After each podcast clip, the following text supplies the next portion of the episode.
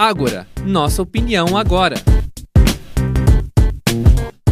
Olá, está começando mais um podcast do Ágora. A sua opinião agora. Eu sou a Giovana e hoje o nosso tema envolve o meio ambiente. Iremos falar sobre a COP26, que causou uma grande reper repercussão na mídia, seja pela importância da conferência ou pelas polêmicas em que o nosso presidente está envolvido neste assunto. Primeiramente, vamos apresentar os nossos colegas para a conversa de hoje. Estão comigo no estúdio Alessandro, Gabriele, João, Raíssa e Tiago. Olá, pessoal! Olá, gente! Oi, pessoal! E aí, tudo bem? Alô, alô, alô. Oi, gente, tudo bem? Antes de tudo, é preciso entender o que é a COP. A COP, ou Conferência das Partes da Convenção Quadro das Nações Unidas, é um tratado internacional, resultado da Conferência das Nações Unidas para o Meio Ambiente e o Desenvolvimento, conhecida como a Cúpula da Terra, realizada no Rio, em 1992. Então, desde 1995, o evento é realizado anualmente e estabelece as obrigações básicas das 196 partes envolvidas para combater as mudanças climáticas do planeta. As partes se reúnem para analisar o progresso nas metas estabelecidas a cada ano e novas medidas são propostas. Neste ano, as reuniões iniciaram no dia 1 de novembro e ocorreram até o dia 12 em Glasgow, na Escócia. Seu cronograma era originalmente previsto para novembro de 2020, porém, como mais um reflexo da pandemia, a realização do evento foi adiada para este ano. Dentro do assunto de mudanças climáticas, principalmente as emissões globais de gases de efeito estufa, foram pautadas. Mas o que a COP26 tem de tão especial? Diferente, diferente de outras conferências de mesmo segmento e eventos que abordam a questão, questões ambientais. Bem, para a gente explorar esse questionamento, Giovana, a gente precisa voltar um pouco no tempo e ir lá para a COP de 2015, que ocorreu em Paris, na França.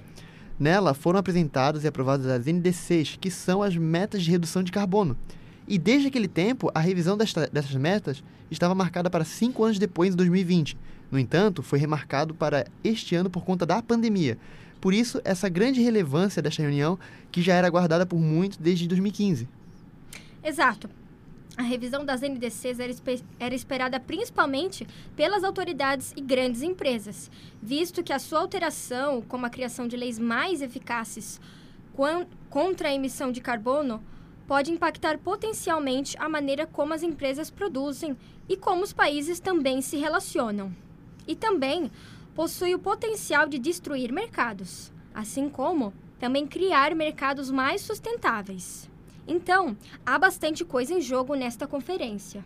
E vale ressaltar que, apesar dessas alterações nas NDCs, é, nós não estávamos nem perto de atingir o objetivo da COP26, que é manter o aumento da temperatura média do planeta muito abaixo dos 2 graus Celsius em relação aos níveis pré-industriais e, e a trabalhar para limitar esse aumento para 1,5 é, graus Celsius. Certo, mas exatamente por que a gente deve frear a temperatura? De que forma o aumento impacta o planeta e nossas vidas? Então, Gil, é, acontece no mundo um fenômeno natural que a gente chama de efeito estufa, né? Ele impede que a temperatura da Terra aumente demais ou abaixe demais. Mas, por conta da poluição e da emissão excessiva de gases de efeito estufa, que são aqueles gases da queima de combustível fóssil, que sai do, da descarga do carro, coisas desse tipo, é, tem, tem aumentado bastante é, a emissão desses gases e a temperatura da Terra ela tem aumentado. Segundo o painel intergovernamental, os efeitos negativos das mudanças eles já estão sendo sentidos, com chuvas intensas, elevação do nível do mar, aumento de tempestade, inundações e vendavais. E a gente viu isso em Canelinha esse ano, que fazia 30 anos que não tinha uma enchente, aí teve uma enchente e um monte de gente ficou sem casa. São coisas assim que a gente vê, mas que na hora parece, ah, é só a natureza agindo como natureza. Mas não, é o humano interferindo nas ações da do, da Terra, né? E o aumento do desmatamento, os gases poluentes e a geração de lixo em excesso são alguns dos diversos fatores que influenciam para a alteração do clima. É, os efeitos dessas ações afetam direta e indiretamente o nosso dia a dia E conforme o clima é modificado, como eu já comentei, vai vir mais chuva, mais inundação, mais tempestade, longos períodos de estiagem, e isso vai se tornar cada vez mais comum. Em grande escala, assim, olhando para um todo, é, tem o degelo das, é, das geleiras, que ocasionam o aumento do nível do mar. As áreas secas do globo ficarão mais secas e terão, é, sofrerão com mais períodos de estiagem. E incêndios florestais serão mais comuns. E esse ano de 2021 a gente viu demais isso. É, Califórnia, Austrália, Amazônia, lugares que não tinham queimadas é, assim estrondosas de gigante, nunca mais tinha se visto, nunca se viu às vezes, e esse ano veio com tudo para alertar a gente o que está acontecendo. Certo, Gabi. E de que forma a população deve estar atenta às discussões que são colocadas em pauta nas COPs? É, existe algum canal ou meio para acompanhar o que é discutido? Bom, é, inicialmente as pessoas elas devem estar sempre acompanhando, né, o que a, aparece nas notícias e o que os seus governantes eles estão fazendo. Mas para a COP, por exemplo, é possível acompanhar o evento à distância pelo canal da COP 26 no YouTube, como também encontrar informações no site deles ou presencialmente, conforme as inscrições. Certo, Raíssa, obrigada pela resposta. E, na sua opinião, além da diminuição da temperatura, quais são algumas é, outras metas e objetivos impostos pela COP26? Bom, foi enfatizado na conferência o avanço para uma economia neutra de carbono e a cooperação internacional para enfrentar os problemas. O que isso significa, né? Eles estão pensando em um todo e como é possível fazer com que todos os países ajudem e possam respeitar e implantar as medidas da ONU, né? É, por exemplo, eles querem fazer cortes significativos antes de 2020, 2030 no número de emissão líquida de carbono. Eles querem também estabelecer marcos regulatórios para criar ambientes que incentivem investimentos em soluções climáticas.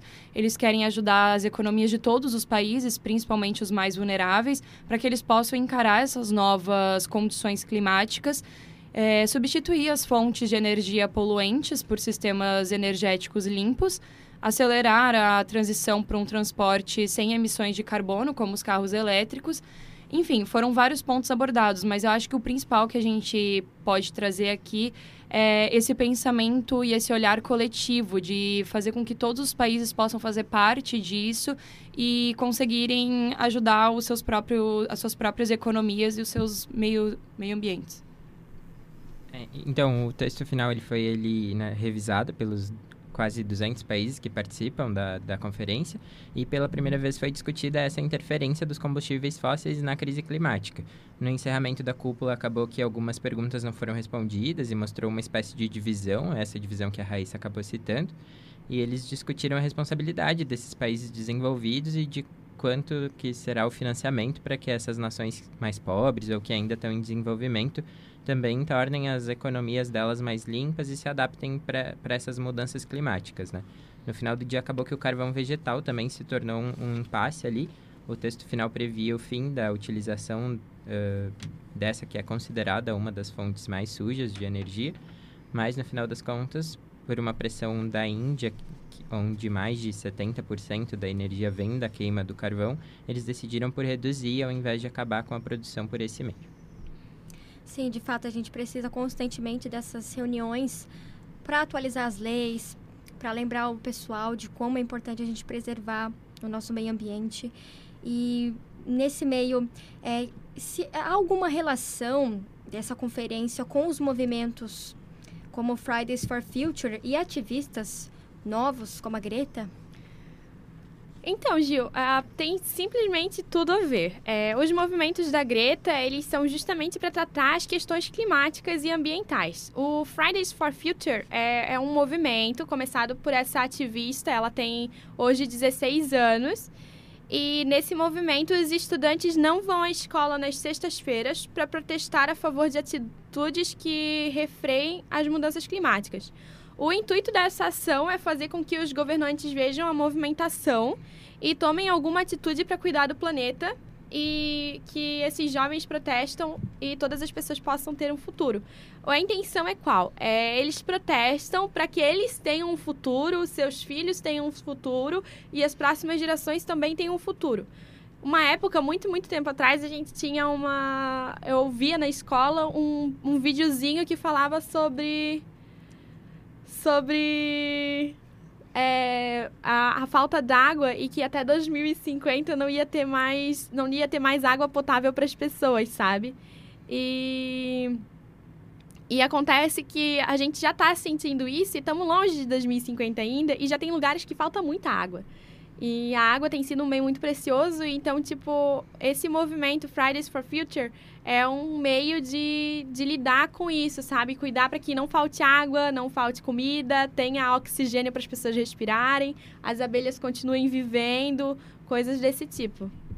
Certo, agora deixando uma parte é, exterior de lá dos países é, gringos, é, entrando no nosso Brasilzão. E o que o nosso governo tem feito durante as discussões? Principalmente, eu sei que tem se visto péssimas atitudes e omissões do presidente, Jair, o que fez com que diversas críticas e protestos fossem realizados. Pois é, a, é bem, a situação é bem crítica, Giovana. Contudo, na COP26, jovens lideranças cobraram soluções com um viés social para a crise climática. Mitzi Jonelitan, de 24 anos, uma ativista da, é, de Filipinas, discursou lá no tema sobre danos e perdas causados pela crise climática, algo que ela entende bem é, tendo em vista que o país enfrenta cerca de 20 tufões todos os anos. A partir de seu discurso, ela cobra o fundo que foi prometido lá em 2009 pelos países ricos, é, que a partir de 2020 deveriam dedicar 100 bilhões de dólares por ano para ajudar os países pobres, a fim de transferir tecnologias e, e minimizar os riscos, riscos climáticos. Perdão. Mas, como já é de se esperar, nada foi cumprido. É, para não prolongar tanto, eu vou deixar um destaque para Chai Surui, líder indígena de 24 anos que foi criticada pelo presidente Jair Bolsonaro por supostamente atacar o Brasil, segundo ele, é, depois de ter discursado no, na COP26. Aqui vai uma frase da ativista, abre aspas, a gente tem que ser bem crítico quando se fala nesses acordos, porque como é que eles vão acontecer, quando que eles vão de acontecer de fato? Qual é o plano para que realmente esse, esse recurso chegue aos povos originários, aqueles que estão lutando pelas florestas? Fecha aspas. É importante ressaltar que ela foi a primeira indígena a discursar na abertura de uma COP. Isso mesmo. Filha de ativista e estudante de direito, ela acredita que, ela acredita que existiram avanços, como a presença recorde de indígenas na delegação brasileira e os compromissos já assumidos pelos países, como o acordo pela proteção das florestas. Mas, segundo ela, isso não é suficiente. É, então, eu acredito que nessa COP26 teve bastante a presença jovem, que a, nessa geração está vindo com tudo para combater as, essas mudanças, mudanças climáticas causadas pelo homem. É, então, é bem interessante a participação do jovem e acredito que eles, fazendo isso, possam incentivar outro, outras gerações a cuidar melhor é, das atitudes humanas com relação à sustentabilidade e meio ambiente. Até porque, é, se pensar só em economia, a, o mundo vai entrar em colapso, porque não vai ter como você suprir a necessidade. A gente vive em um planeta onde os recursos são limitados, entende? Sim, de fato, os países devem realizar cada vez mais atitudes, principalmente agora que estamos na década chamada de década da ação, o ano dos Objetivos do Desenvolvimento Sustentável, os ODS, está próximo, que é em 2030. Mas de que forma um cidadão comum, como a gente mesmo, pode fazer nesse cenário? É, uma época a situação era outra, né? A, o mundo não estava do jeito que está. É, sendo assim, era, um, era necessário, os movimentos pequenos, eles eram possíveis. Por exemplo, assim, ah, se cada um reciclar a garrafinha d'água que bebe, já vai estar tá ajudando muito o futuro. Ou então, se cada um cuidar é, das coisas que tem em casa, puder reciclar, vai ajudar bastante, economizar água. Só que hoje, é, acho que no tempo que era para ter sido ouvido isso, não foi ouvido. Hoje a ação tem que ser tipo um movimento assim muito grande e tem que não pode ser uma ação de formiguinha, de pouquinho em pouquinho. Tem que ser uma ação tipo abelhão mesmo. Todo mundo tem que se juntar e fazer tudo junto porque senão não vai dar certo. É, políticas contra o desmatamento, é, à economia verde e à sustentabilidade são algumas maneiras de contribuir para o crescimento sustentável e que não vão afetar o, o clima.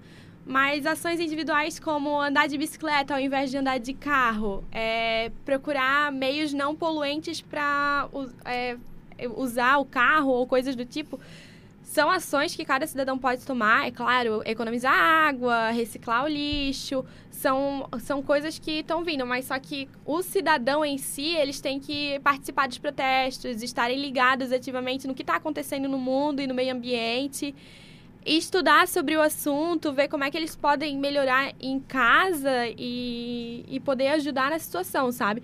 Hoje é um, é, requer muito mais um movimento social, um movimento da sociedade do que um movimento individual, até porque a gente está falando de um problema que vai afetar não uma pessoa, mas o mundo todo. Então, só fazendo um adendo nessa fala da Gabi, também essa questão que o João falou agora, principalmente da participação do jovem nas ações do meio ambiente.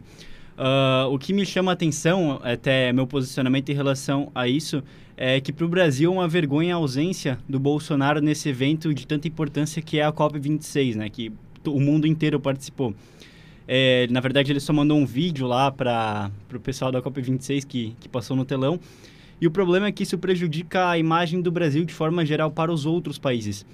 É, mas, claro, essa questão do meio ambiente, na verdade, eu acho que a, a, a ausência do Bolsonaro na COP26 é, é, é minúscula, com, em, levando em consideração a tudo que o Brasil. É, a, a, maneira que o Brasil vem tratando o tema meio ambiente. A gente vê diversos. A gente vende diversos escândalos é, no Ministério do Meio Ambiente, incluindo investigações da Polícia Federal, que são é, uma série de crises protagonizadas aí, principalmente pela gestão do ex-ministro Ricardo Salles. A gente está falando de um governo que não fez vista grossa e autorizou madeireiros ilegais a destruir as nossas florestas e também que autorizou garimpo em regiões preservadas da Amazônia, incluindo é, essa questão do Rio Madeira, que é as mais recentes divulgadas pela imprensa nacional. Então, a ausência do Bolsonaro é mais um efeito negativo que causa para o país quando se trata da visão que os demais países do mundo têm em relação a gente, né? Pegando um gancho nisso que o, o Tiago falou, né? Antes a Giovana perguntou o que, que o Brasil está fazendo. Minha vontade foi dizer um grandíssimo nada. Porque a gente tem visto as coisas só piorarem, né? Foi liberado recentemente essa semana 500 novos agrotóxicos no Brasil.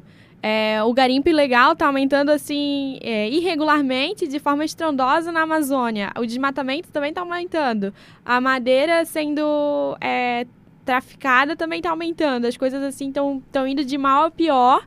E parece que as únicas pessoas que estão vendo isso são aqueles movimentos, aquelas ONGs, né, que são é, grupos não governamentais que estão se mexendo para fazer alguma coisa e sempre vem um dizer, ah, é culpa do Leonardo DiCaprio, ele que está fazendo tudo isso sabe? É uma coisa assim horrível da gente ouvir, horrível da gente ver. E, e é o nosso mundo, a gente vai morar aqui por muito tempo ainda e depois vão ter os nossos filhos, os nossos netos e que mundo que a gente vai estar tá deixando para eles. É de fato, Gabi, é triste a realidade. Felizmente as eleições estão se aproximando e quem sabe os rumos disso mudam. Bem, as futuras COPs ainda irão dar muito o que falar e de fato as discussões são fundamentais para a mudança. É preciso estar atento nestes eventos. Apesar da sociedade não ter uma participação direta, cada esforço é válido, seja realizando atitudes simples, como reduzir a produção de lixo em sua casa, reutilizar, reciclar, plantar uma árvore e até mesmo andar de bicicleta. Seja a mudança do seu jeito único. O Ágora está ficando por aqui. Muito obrigada por sua atenção, caro ouvinte. E nos vemos até a próxima. Ágora, nossa opinião agora. É uma produção dos acadêmicos do quarto período do curso de jornalismo e integra o projeto de extensão Oxigênio Central de Podcasts. Coordenação: Professor André Pinheiro. Bolsista: Nicolas Ramos. Universidade do Vale do Itajaí. Univale, segundo semestre de 2021.